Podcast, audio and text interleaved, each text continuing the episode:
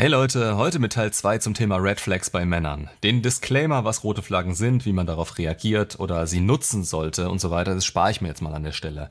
Einfach Teil 1 dafür anschauen, dann können wir hier nämlich gleich reinstarten. Wir waren bei Punkt 20 stehen geblieben. Dieser lautet wenig soziale Kontakte. Die Säule sozialer Kreis ist etwas, was in jeder Hinsicht extrem wichtig werden kann.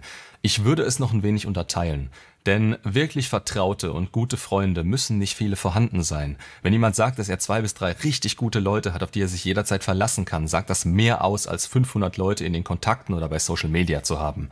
Das heißt, die Qualität steht über Quantität. Allerdings muss man auch sehen, dass eine gewisse soziale Verträglichkeit bzw. Führungskompetenz dadurch gezeigt wird, wie es um den Zusammenhalt und die Reaktionen anderer Leute im sozialen Kreis auf einen bestellt ist. Welche Rolle nimmt man hier ein? Von welchem Mehrwert ist die Gruppe? Wie stellt man sich hier an? Ist man in der Lage, seinen Frame zu halten und hat sie aufgrund dieses Frames angezogen oder ist man ein Mitläufer? Adaptiert man zu seinem Vorteil oder verliert man immer mehr Leute, weil man versucht so zu bleiben, wie man ist oder war? All diese Dinge verrät der soziale Kreis über einen. Daher sollte er stabil sein und aus mehr Leuten bestehen als dem Kifferkumpel aus der Schulzeit und den Zockerkumpels, mit denen man sich nur auf Discord verständigt. Man sollte sich gegenseitig hochziehen und motivieren können. Punkt Nummer 21 Auftritt in sozialen Medien. Dienen diese einem höheren Zweck, wie beispielsweise Marketing für ein laufendes Geschäftsmodell? Ja, kein Problem. Das muss man bei Männern ohnehin voneinander trennen, wie beispielsweise Protzerei und Ego-Getue. Wenn es dazu beiträgt, dass man im Leben weiterkommt und nicht nur dazu, als etwas wahrgenommen werden zu wollen, was man nicht ist, dann ist es zweckdienlich. Und zweckdienlich passt. Aber der private Auftritt, der nur der Aufmerksamkeit und zur Schaustellung seines Lebens dient, das sind Kapazitäten, die man wirklich in sich stecken könnte und die einen davon abhalten, tatsächlich weiterzukommen. Jeden Tag posten, auf TikTok oder Facebook versumpfen, auf Instagram rumsimpen und haufenweise Mist liken, der uns sonst nicht interessieren würde oder schlimmer noch einen Mann wirklich interessiert, wenn du es so toll findest, dann sorg dafür, dass du es selbst haben kannst und like nicht irgendeinen virtuellen Scheiß, der dich nur Zeit kostet und von dem du nie etwas haben wirst. Das sind aber ganz andere Probleme, als Frauen es haben. Für die ist es zwar auch empfehlenswert, private Accounts zu haben und die Zeit nicht zu verschwenden, aber Frauen ziehen hier durch ihre Emotionalität noch einen gewissen kleinen Mehrwert in Form von guten Gefühlen raus, wenn sie es nicht übertreiben. Für Männer ist es einfach Zeit- und Ressourcenverschwendung und sie gewöhnen sich an ein Verhalten, welches sich in die feminine Richtung stellen würde. Punkt 22. Mangelnde Kommunikationsfähigkeit. Redet euch nicht ein, ihr werdet introvertiert. Das ist hier nicht der Punkt. Auch als Introvertierter könnt ihr eure Fähigkeiten dahingehend verbessern, klarer zu kommunizieren, was und wie ihr es wollt. Es geht um die allgemeine Fähigkeit dazu und nicht, wie oft ihr es einsetzt oder dass ihr euch direkt voll aus eurer Komfortzone rauswerft. Stellt euch zwei verschiedene Männer vor, die auf einer Party still dasitzen. Der eine fühlt sich eingeengt und denkt sich, dass ihn doch bitte niemand ansprechen soll und wenn dann nur unter vier Augen. Der andere sagt im richtigen Moment das Richtige und wird dafür geschätzt, nur zu reden, wenn es Sinn ergibt. Welcher ist wohl für Frauen attraktiver? Welcher wird es im Leben generell zu mehr bringen? Ihr müsst nicht permanent die Aufmerksamkeit auf euch lenken oder ein Maul haben, für das man einen Waffenschein bräuchte. Aber ihr müsst euch steigern, wissen, was ihr wollt und eure Worte müssen Gewicht haben. Sonst geht ihr in einer Beziehung mit einer Frau schnell unter, weil ihr nicht klar eure Grenzen kommunizieren könnt. Rote Flagge Nummer 23. Mangelnder Intellekt. Das kann man jetzt auf viele Arten und Weisen interpretieren und ich meine damit sicher nicht, dass ihr ein Abi, ein Studium oder einen Doktortitel haben müsst. Eine gewisse praktische Intelligenz im Alltag, gepaart mit einer guten Allgemeinbildung und hoher Kompetenz in Dingen, die euch voranbringen und nützen, das ist absolut ausreichend. Je weiter ihr kommt und je höher euer Spezialistenstatus ist, desto besser natürlich, wobei die Kombination mit der praktischen Intelligenz hier aber wichtig ist. Es nützt euch nichts, wenn ihr wisst, wie ihr die Skillpunkte in einem Online-Rollenspiel optimal verteilt, damit ihr die höchsten DPS-Werte rausbekommt. Diese Analysefähigkeit aber auf andere Teile eures Lebens ummünzen zu können, da sind wir schon wieder im Spiel. Ansonsten ist die Außenwirkung natürlich wichtig. Wenn man einfach nach dem ersten Gespräch mit euch schon bemerkt, dass ihr wenig auf dem Kasten habt, ja, dann tut was dagegen. Ja, den IQ kann man ab einem gewissen Alter kaum noch erhöhen oder beeinflussen. Aber man kann sich anpassen und etwas dafür tun. Lesen, Wissen aufsaugen, üben, wiederholen. Gut, aber das soll nicht die Sorge dieses Videos sein. Eine eindeutige rote Flagge für Frauen ist es, wenn ihr dumm seid oder wirkt. Denn wie soll sie sich darauf verlassen, dass ihr eine blühende Zukunft vor euch habt, an der sie eben teilhaben kann? Punkt 24. Schlechtes Verhältnis zur Familie. Genau wie bei den Frauen auch. Das bringt viele Probleme mit sich, denen sich gestellt worden sein kann oder eben nicht. Hier geht es nicht darum, ob man etwas dafür kann oder nicht. Wie bei vielen anderen roten Flaggen übrigens auch. Die Probleme sind trotzdem vorhanden und die Wahrscheinlichkeit hoch, dass diese in die Beziehung mit reinspielen. Es könnte zum Beispiel sein, dass die Familie wirklich toxisch oder einfach mies ist und die Entfremdung notwendig war. Auch dann liegt es aber am Mann selbst, sich damit auseinanderzusetzen und nicht an der Frau, das zu ertragen, was durch die Erziehung angerichtet wurde. Vielleicht liegt es aber auch zum großen Teil an ihm. Das ist dann wirklich festzustellen und ein Auge drauf zu haben. Punkt Nummer 25. Zu große Diskrepanz zwischen Vorstellungen und Wünschen, beziehungsweise zu geringer Wille, das Entsprechende zu tun, um diese Wünsche letztendlich zu erreichen.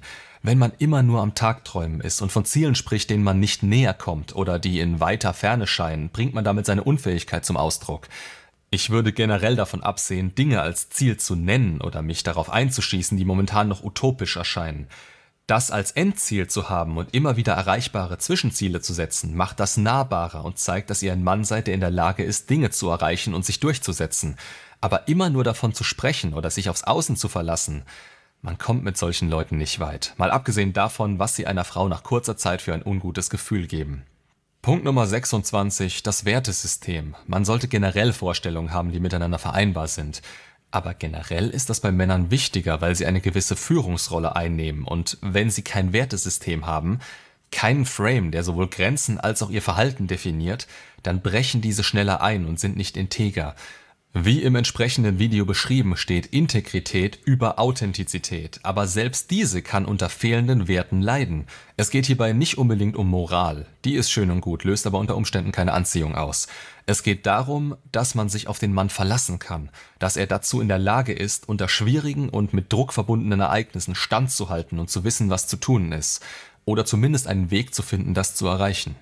Rote Flagge Nummer 27. Kein Frame und keinen Sinn, den er verfolgt. Wenn du nicht derjenige bist, der dein Leben lenkt, dann wirst du höchstwahrscheinlich vom Außen gelenkt. Und genau nach diesem Motto funktioniert der Frame. Man übernimmt Verantwortung für sich und alles in seinem Leben. Man setzt Grenzen und findet für sich intrinsisch den Sinn hinter seiner Arbeit an sich und den Dingen, die man ebenso tut.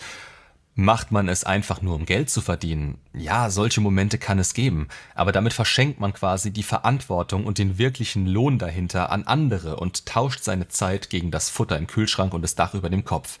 Es hilft massiv dabei, wenn man einen Sinn in dem findet, was man tut. Man ist engagierter, man sieht den Sinn, ist glücklicher und kann Schritte gehen, die man davor niemals gesehen hat. Man ist positiver und das wirkt sich direkt auf das Umfeld und auch auf die Beziehung aus. Leute ohne Grenzen und ohne Ziele neigen dazu, in ihrer Unzufriedenheit zu versacken oder schnell vom Gegenüber abhängig zu werden. Und das ist das Letzte, was in irgendeiner Art und Weise attraktiv Frauen gegenüber macht. Punkt Nummer 28. Er ist leicht beeinflussbar. Das Ding, fremdgelenkt zu werden, sollte im vorherigen Punkt klar geworden sein. Diese Beeinflussung ist bei Frauen ein Problem, aber weniger schlimm als bei Männern, da sie ihren Gefühlen nachgeben und Anziehung zu einem Mann dafür sorgt, dass sehr vieles zu seinen Gunsten rationalisiert wird. Bei einem Mann allerdings, wie immer sollte er Sicherheit bieten können, und wenn diese vom Außen und anderen Leuten abhängig ist, kann sich eine Frau auch gleich an diese Leute statt an ihn hängen, denn er ist dann quasi diese Leute. Habt einen eigenen Kopf, ein eigenes Leben und schafft für euch einen Mehrwert. Es ist kein Problem, sich mal Hilfe oder Rat zu suchen, aber es muss eure Entscheidung sein. Hier tragt ihr wieder Verantwortung und niemand kann euch diese abnehmen, ohne dass ihr euch von diesem abhängig macht. Rote Flagge Nummer 29, Neediness oder auf Deutsch Bedürftigkeit. Kommt alles von einem gewissen Mangel, der dafür sorgt, dass wir oberflächlich Dinge wollen, die uns kurzfristig befriedigen und von denen wir dann gefühlt abhängig werden. Wir wollen dann immer nur noch das eine, beziehungsweise die eine, da nur sie uns dieses Gefühl geben kann. Das ist vergleichbar mit harten Drogen und in etwa so attraktiv, als würde man diese nehmen.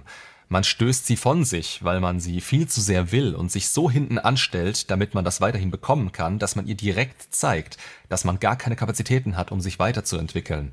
Jemand, der immer Zeit für sie hat, springt, wenn er gerufen wird und alles tut, nur damit sie glücklich ist, der wird früher oder später verlassen. Das ist ein extrem wichtiger Punkt für Frauen, da sich dieses Verhalten direkt zeigt oder über einen längeren Zeitraum entwickeln kann. Wobei man auch sagen muss, wie bei vielen anderen Punkten, Ihr spürt das schon, allerdings nur, wenn es zu stark vorhanden ist. Und dann verschwinden bei Frauen die Gefühle. Man sollte es aber wenn möglich im Keim ersticken oder diese rote Flagge stark im Auge behalten. Spezifisch auf die Tatsache, ob der entsprechende Mann sich im Mangel bewegt oder ob es ihm auch ohne euch gut gehen würde. Ob er ohne euch kann. Rote Flagge Nummer 30, direkt damit in Verbindung. Er schmeißt sich euch an den Hals. Er klammert. Ich denke, für jede normale Frau wird das ebenfalls ein Faktor sein, der ihn sehr schnell disqualifiziert. Aber nicht nur Männer sind im Mangel, auch Frauen haben dieses Gefühl manchmal und dann fühlt sich Klammern eventuell sogar anfangs schön an. Dieses Geklammere wird aber nicht aufhören. Was sich ein Mann anfangs als gutes Verhalten bestätigt, welches positiv auf euch wirkt, wird sehr oft noch gesteigert, wenn das Interesse etwas auseinandergeht, um euch doch noch zu überzeugen. Außerdem brauchen Frauen etwas Raum, um sich zu verlieben. Die Treffen dienen dazu, schöne Momente zu schaffen, die sie dann in der Zeit, in der man körperlich getrennt ist und nicht direkt in Kontakt steht, wieder durchgehen kann innerlich. Dadurch investieren sie da rein und wollen das Gefühl, welches sie mit euch verknüpfen, wiederholen oder steigern. Dann ist der Moment, in dem es Sinn macht, wieder aufeinander zuzugehen.